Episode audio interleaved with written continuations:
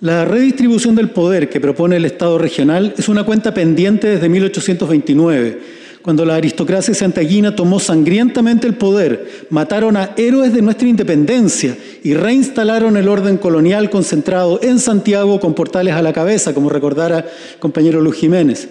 Desmontaron el ejército de Concepción y acumularon todo el poder para unas pocas familias santiaguinas, idea de la que no nos hemos podido desprender en su totalidad. Hoy estamos desmontando ese régimen portaliano, que no es más que entregarle el poder a unos pocos santiaguinos, hombres y blancos, usando el ejército como policía nacional para alcanzar una supuesta estabilidad política y económica, que no es más que lo conseguido a través de la sangre y el fuego, cuando es necesario. Ha sido una lucha permanente de los trabajadores contra las fuerzas conservadoras, que tienen el orden y los privilegios concentrados y secuestrados que anuncian, por supuesto, el apocalipsis frente a tal o cual cambio de derecho que favorece a la mayoría, pero los desfavorece a ellos. Como ejemplo, a principios del siglo XX, un congresista chileno, santiaguino, en este mismo edificio, acusó que una ley que se tramitaba iba a traer el descalabro a la economía de las provincias del sur, porque la disminución violenta de esa mano de obra iba a colapsar la industria que era una medida cruel, que iba a disminuir los ingresos de las familias más pobres del campo. Esa ley era la prohibición del trabajo infantil. Otro grupo se negaba a una iniciativa del gobierno que traería desempleo y colapso en la economía agrícola de los valles agrícolas del sur y la pérdida de nuestras tradiciones.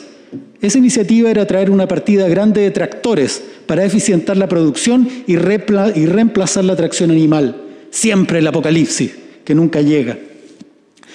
Hoy también consagramos que los derechos hoy en las votaciones son inherentes a las personas, pero, pero déjenme hacer un alcance y discrepar, porque inherente significa esencial, es decir, que son algo propio, como el calor es inherente al fuego, y la verdad es que los derechos y los cambios como los que estamos planteando hoy son una conquista de nuestros trabajadores a lo largo de la historia contra las fuerzas que capturan el poder. No bajó una mano del cielo para darnos las ocho horas de trabajo o el derecho a la vida. No nacemos en nuestro ADN con el derecho a la salud.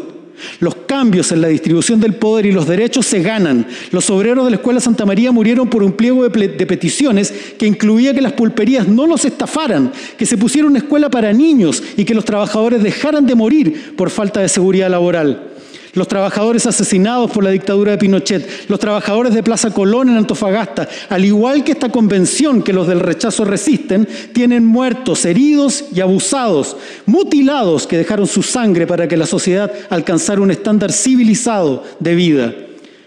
Quienes se oponen usan los mismos argumentos de siempre, el apocalipsis. Pero ¿cómo se desenmascaran? Fácil diciendo, por ejemplo, que todo el rechazo votó contra la descentralización del país, que Ruggiero Cosi, RN, votó en contra del derecho a la previsión justa para la vejez, la discapacidad y los accidentes del trabajo, que Alfredo Moreno, cupo UDI, votó en contra del derecho a una salud gratuita y de calidad, no solo eso, Rocío Cantuaria, Grupo Evópoli, votó en contra de la Defensoría del Pueblo y de un CERNAC con dientes para defender a la gente. Escúchenos bien, Teresa Marinovich, Cupo RN, votó en contra de que las mujeres privadas de libertad tengan derecho a la lactancia y al vínculo directo con sus hijos e hijas. Sin quedarse atrás, Martina Rau, UDI, votó en contra de la prohibición de la tortura en nuestro país, aislamiento incomunicación y tratos crueles y degradantes en nuestro sistema de justicia.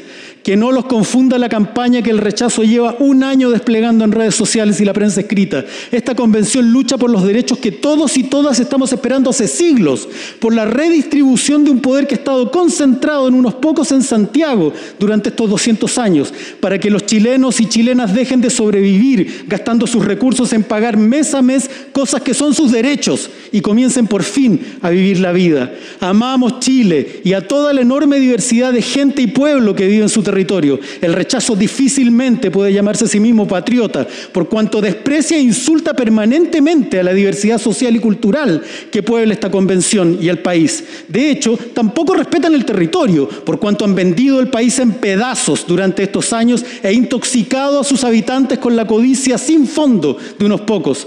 No son patriotas porque la patria es la gente y cada cuerpo desgarrado por la violencia de este modelo es la bandera chilena Esa es la patria. No son patriotas. De hecho, Bernardo Higgins, Freire, Manuel Rodríguez, Carrera, se están revolcando en su tumba gracias a la bancada que le financió el viaje a una monarquista española para que se entrometiera en los asuntos de nuestra República Independiente.